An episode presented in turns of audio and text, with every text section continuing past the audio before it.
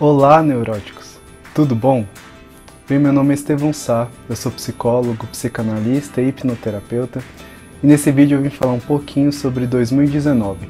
E nesse vídeo eu vou dar várias dicas práticas para vocês, para você fazer realmente o seu 2019 ser melhor do que o seu 2018. Bem, inicialmente a gente pode já começar a falar que geralmente as pessoas focam muito nas suas metas, né?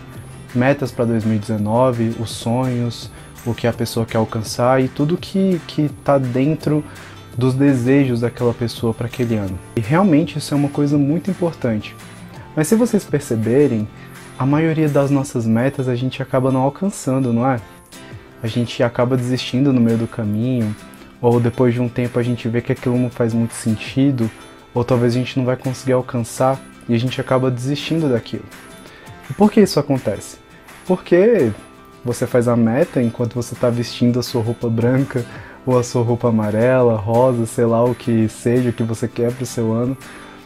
E quando você está vestindo aquilo, você está esperançoso e você está querendo que as coisas deem certo, mas aí quando chega a primeira dificuldade, as coisas já mudam, já mudam assim o um aspecto você começar a desistir dos seus sonhos, começar a desistir das suas metas e você deixa as coisas simplesmente acontecerem. E hoje eu quero dar uma dica para vocês, para vocês não deixarem que isso aconteça na sua vida. E a dica é: geralmente as pessoas pensam em suas metas, não é mesmo? Nos sonhos. Mas hoje é importante você pensar a respeito de quais são os seus medos, definir os seus medos. E não só isso, você também perseguir os seus medos. Eu sei que isso pode parecer um pouco estranho, mas eu vou explicar para vocês o porquê disso.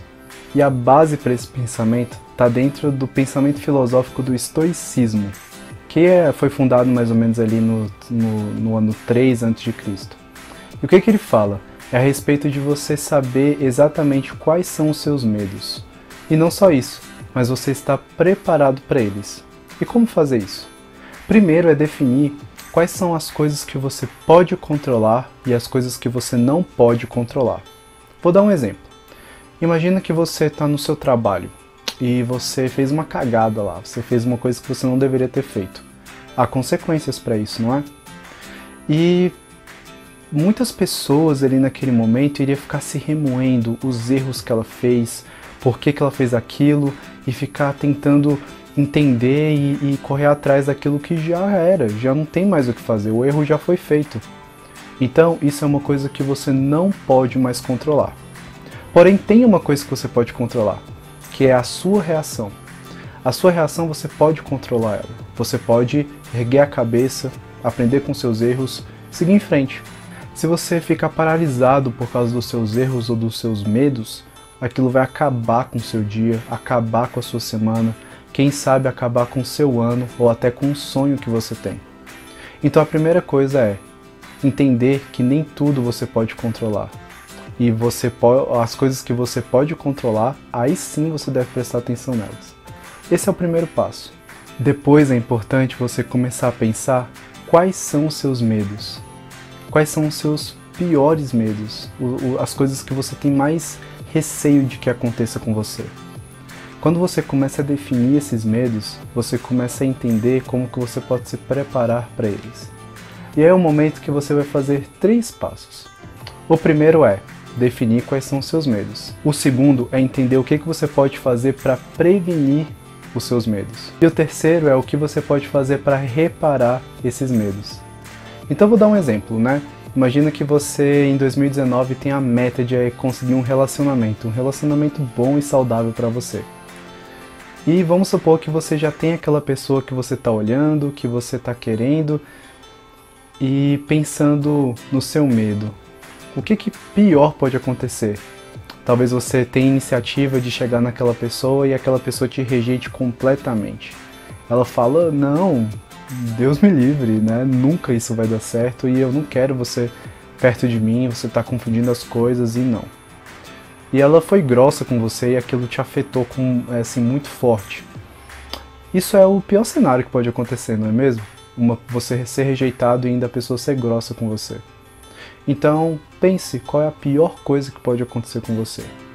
E o segundo passo é: o que, que você pode fazer para prevenir que isso aconteça? Bem, pensando agora, a gente pode pensar talvez você conhecer um pouco melhor a pessoa, você saber os gostos dela, se ela está interessada em você minimamente, se tem outra pessoa na vida dela, e todas as coisas que fazem você entender se você tem chance ou não com aquela pessoa. E ok, e se mesmo assim acontecer o pior? Se mesmo assim a pessoa te rejeitar e for grossa com você? É você pensar o que, que você pode fazer para reparar esse dano. Pelo menos o dano psicológico que você vai ter, o que, que você pode fazer para reparar isso? Como que você vai reconstituir a sua autoestima? Quais são, qual é a lógica de pensamento que você pode ter para fazer com que você repare esse dano que aconteceu? Então, isso são três passos muito importantes para você começar a se preparar para perseguir os seus medos e para enfrentar eles. O próximo passo muito importante é você entender quais são os benefícios que você vai ter se você tentar. Primeiro, talvez você tente, mas você falhe. E o segundo é, talvez você tente e você tenha sucesso. Primeiro, se você falhar, quais são as coisas boas que pode acontecer? Pensando agora, a gente pode pensar que você vai ganhar uma habilidade nova, você vai ter uma, você vai adquirir experiência naquela área e você vai se desenvolver como ser humano com aquela experiência que aconteceu com você. E se você tiver sucesso, você vai dar um passo à frente para a meta que você quer. Então a gente começa a entender que, na verdade, se você fizer aquilo que você quer, tem muitas outras coisas boas que você pode ter muito além das coisas ruins que a gente sempre pensa. Então esse passo é muito importante de você entender quais são as coisas positivas que vai ter se você fizer aquele passo. E aí entra o próximo passo, que é você pensar o que, que há de ruim que vai acontecer com você se você não tomar essa iniciativa, a pequeno, médio e longo prazo. Então, se você, no exemplo do relacionamento, se você não tentar e se você se acovardar e não for para é, não tomar iniciativa.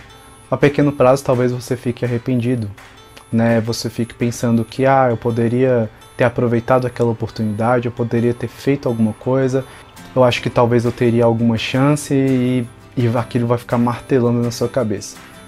A médio prazo você começa a se remoer, caramba, agora aquela pessoa tá namorando aquela pessoa que, pô, é muito pior do que eu, que eu acho que eu poderia ser um namorado, uma namorada melhor e eu perdi uma grande oportunidade.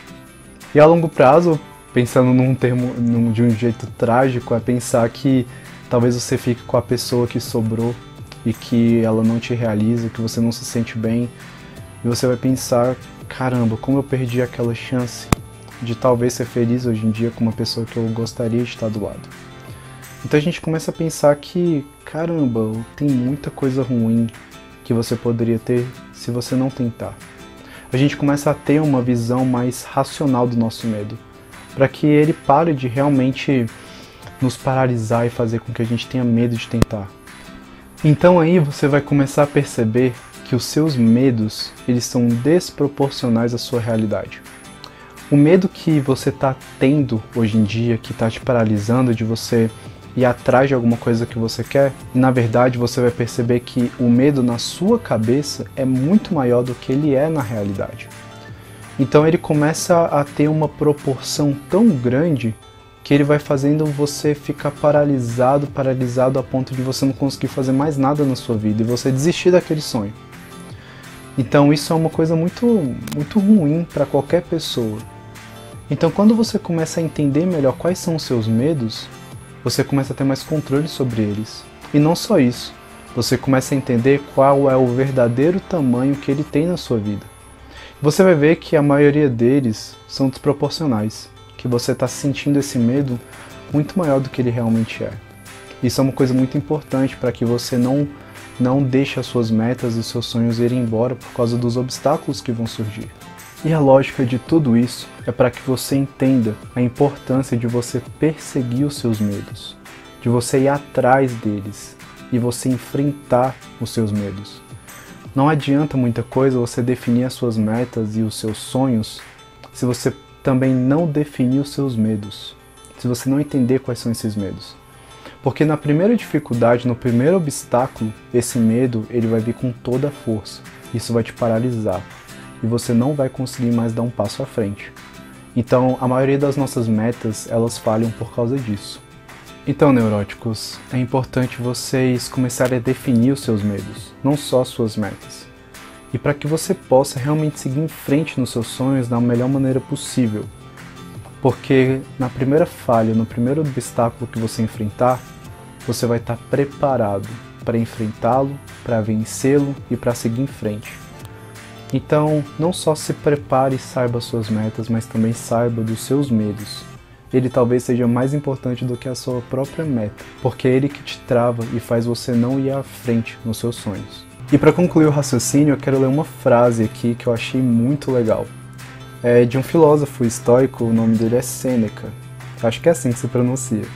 E ele fala: Estamos frequentemente mais assustados do que machucados e sofremos mais com a imaginação do que com a realidade. E essa frase acaba resumindo bem qual é a ideia desse raciocínio, que é você entender que os seus medos muitas vezes eles são muito maiores na sua imaginação do que eles são na realidade. Então começar a entender e ter uma, um, um olhar mais consciente para esses medos, fazendo esses exercícios que eu falei para vocês, vai fazer com que você tenha muito mais facilidade de conseguir lidar com eles. E não só lidar, mas entender qual é o verdadeiro tamanho que eles têm na sua vida. Porque você vai perceber que muitas vezes aquele medo que você tem, ele é muito menor do que ele realmente é. Então, quando você começa a entender isso, as coisas ficam muito mais fáceis e ficam muito mais simples para você seguir em frente. E neurótico, se possível, faça esse exercício no papel mesmo, né? Façam três colunas. A primeira definindo quais são os seus medos, né? quais são os seus maiores medos para esse 2019. A segunda linha é você é, definindo quais são as estratégias que você tem para prevenir que esses medos aconteçam. E na terceira coluna é você definir se acontecer esses medos, o que, que você pode fazer para reparar eles. Então, se você fazendo isso, é, fica muito mais fácil de você visualizar essas coisas e, e, e fazer com que você consiga lidar melhor com elas. E se possível, anote isso num papel, numa cartolina ou no celular, cole na parede, deixe acessível a você, né? Cole na parede do quarto, deixe no seu celular para você ver frequentemente. Isso vai fazer com que você tenha uma visão muito mais real e, e, e muito mais pé no chão dos medos que você tem para que eles não te paralisem. Bem, então é isso. Muito obrigado pela atenção.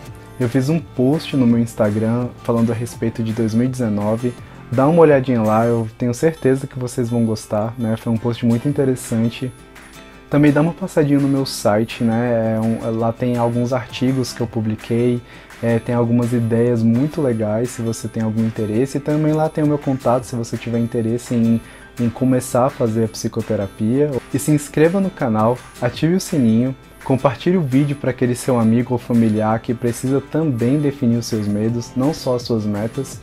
E eu te vejo no próximo vídeo. Até mais!